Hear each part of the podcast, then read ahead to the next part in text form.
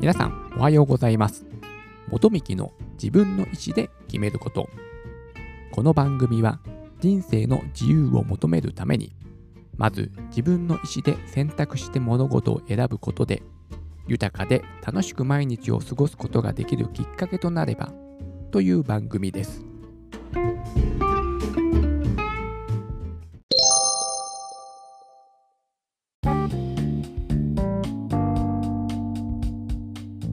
今日はシングルマザーの現状についてお話をしたいと思います私が約5年前に、えー、子ども食堂を始めたんですけどもその時にですねその子どもの貧困問題えーと今では7人に1人の子供が貧困の状態にあるということを知りました。それでですね、その、えー、まあ子供の貧困問題が一体何が起因しているのか。まあ、これはですね、子供を取り巻く様々な問題が紐づいているので、まあ、この一つが原因ですというふうにはね、特定することは難しいと思うんですけども、その中でですね、私が一番問題だなと思っているのが、このシングルマザーの置かれている状況だと思っています。その、なんだろう。一生懸命ね、シングルマザー、一人親の家庭で、あの、働いているんですけども、それでもですね、貧困から抜け出すことができない。このね、ワーキングプア問題がですね、私は一番の、えー、重要な問題ではないかと思っています。子ども食堂を実際に始めてみていろいろなことを知ることになりましたそして一人親家族の子供がさらに厳しい状況である現実を知ることになりました厚生労働省の発表したこれは2016年度の全国一人親世帯等調査によると、えー、一人親世帯の、まあ、9割近くがですね母子家庭であるそうです。そして、あの、国際機関の OECD 経済協力開発機構の調査では、相対的貧困率が54.6%と、ね、約半数が貧困状態であるということを、まあ、これはね、数字で事実として示しています。シングルマザーの半分が貧困状態であるということが日本の現実なんですね。このね、すごいショッキングですよね。親がですね、決してね、怠けているわけではないんですよ。まあね、働けない理由は怠けてるとかそういうことではないですけども、もちろん。ね、親がね、一生懸命働いているにもかかわらず、貧困から抜け出すことができていない。ワーキングプア。これがですね、私は一番の問題ではないかというふうに、えー、思っています。そして雇用形態に目を向けてみると、これもほぼ半数の人が非正規雇用だそうです。なんとなくわかりますよね。まだね、まあ、お子様が小さい時で一人親を、ん？一人親家庭だと、ね、子供が熱出した時に急に休まれるんじゃないかなとかですね、この雇う方はそういうふうにね、思いますよね。だからなかなか正規雇用してもらえないというのが、このまあ、これもね、数値として、えーと、事実として示されています。また、国税調査を見ると、親戚が近くにいない母子のみの世帯では、平均年収が243万円だそうです。243万円でね、えー、本当生活費だけでね、いっぱいいっぱいだというのが、ね、この年収を見ても想像できると思います。以前にですね、私がシングルマザーの現状についてちょっとブログを書いたまとめがあるんですけども、その中ですね、一度ポイントとして6つ挙げました。1つ目が、えー、81.8%の母親が働いている。2番目がフルタイムの勤務が難しい。3番目が非正規雇用が48.4%。4つ目が親戚がいない孤立した母子世帯では平均年収が243万円である。5番目が養育費を受け取れているのは24.3%だけ。6つ目が養育費の平均月額は4万3707円。明らかに少ないというのが現実としてあります。まあ驚くのがやっぱり養育費ですよね。養育費をちゃんと受け取れているのは24.3%だけだそうです。ね、約7割の人は払っていない。なるほど。で、もらっている方でも、まあ、おおよそ4万円。うん。厳しいですよね。一番ね、お金がかかる時期なのになかなかね、その金銭的な支援が受けられていない。まあね、お金はね、その貧困に直結する要因の一つですから、なかなかこれは深刻な問題であるというのがですね、これいろいろな調査で数値としてもうこれは事実として示されているんです。でも、私はこれを知ったのは5年前です。皆さんはいかがでしょうか？なかなかこのことを知る、ね、きっかけで、私は子供食堂っていう、その子供の貧困に関心を持ったことによって知ることができたんですけども、やっぱりですね、その関心を持たないとなかなか、のね、地域の問題を認識するというのはですね、難しいと思いますので、まあ私はその子供食堂を通してとか、まあ今はね、こういったポッドキャストの配信を通してとか、まあ、とりあえずはですね、知ってもらう。ね。これがまね、まずはね、重要だです、ですよね。まずは知ってもらう人を増やす。その中で、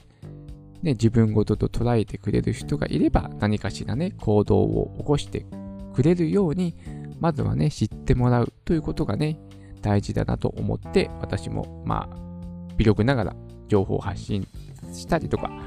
してます。それで、まあ、貧困問題と聞けばですね、まあ、その、お金がない、収入が少ないだろうというふうにね、想像ができると思うんですけども、このですね、OECD というですね、国際協力機関が、えー、ある分析結果を出したんですけども、日本以外の国ではですね、その就労を支援する、その仕事を、えっ、ー、と、すべての一人親が仕事をしているという状況になれば、貧困率は大きく軽減するというですね、分析結果が出たんですけども、なぜか日本だけはすべての一人親、まあ、わかりやすくシングルマザーの人が仕事をしたシナリオではですね、貧困率が逆に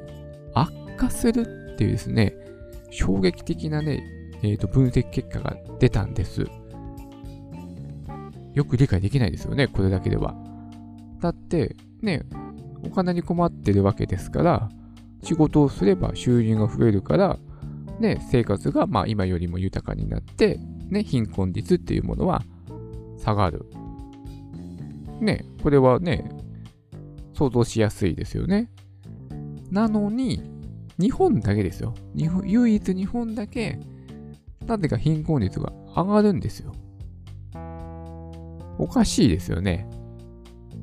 これがですね、日本だけにある特質な、この貧困、一人親家庭の貧困問題の特徴なんですよ。つまり、えっ、ー、と、就労支援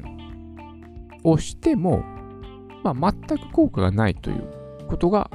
考察できるんですね。不思議な状況なんですよ、日本は。それで別の視点から見ると、えっ、ー、と、貧困率を下げた、えー、シナリオがあるんですけども、このチャイルドペナルティというですね、これを除去した、えー、社会を目指すこ目指すと日本でも貧困率が下がるというですね、分析結果が出ました。まあ、チャイルドペナルティというのは何かと言いますと、出産によるキャリアの中断ありますよね。結婚して出産するから会社をまあ寿退社しないといけない。まあ、それで仕事に復帰できればいいですけどね。まあ、えっ、ー、と、会社をそこで辞めてしまうという人もね、多いと思います。で、そうすると、まあ、仮に、まあ、復帰できたとしても、まあ、昇給面における不平等が起こると思います。まあ、賃金も格差、下がるとかですね。それは当然貧困率に、えー、つながることですし、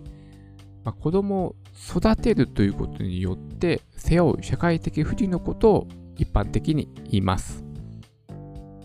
つまり、日本におけるひとり親家庭の貧困というのは、その、なんだろう、収入による少なさから来る貧困ではなくて、社会の構造によって作られているというふうに見ることも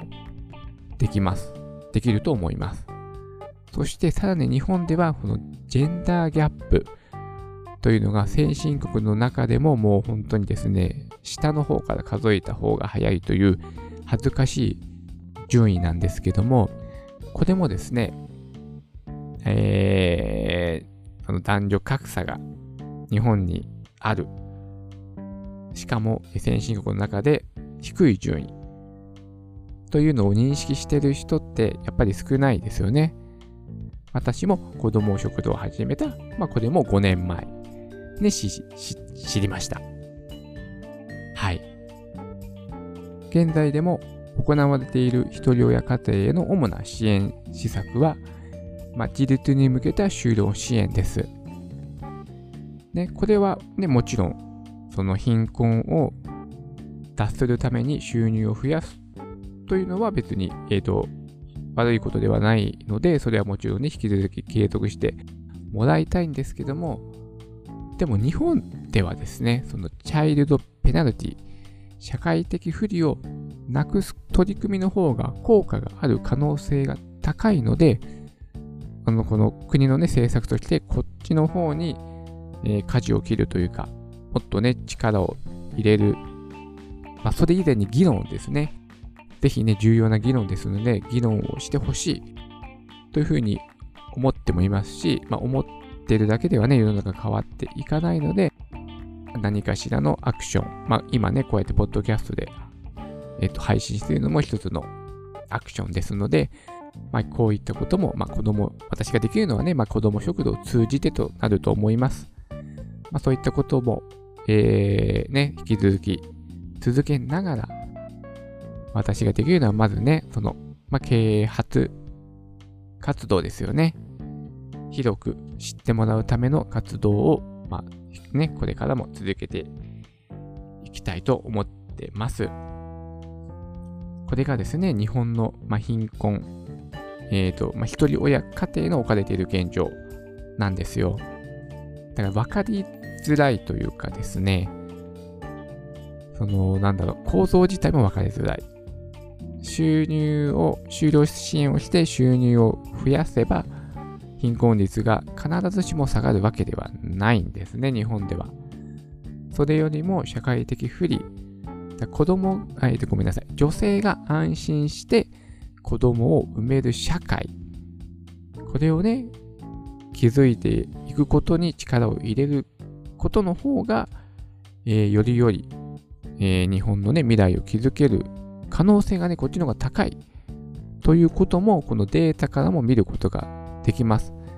まあ、最近ではね、ベーシックインカムというね、考え方も、えー、注目をされていますし、まあその、今までのね、やり方をちょっとね、疑って、何か新しいことにね、ちょっと目を向けてもらえるようなあきっかけになればと思っております。それでは今日はね、この辺にしたいと思います。それでは皆さん、今日も素敵な一日になりますように。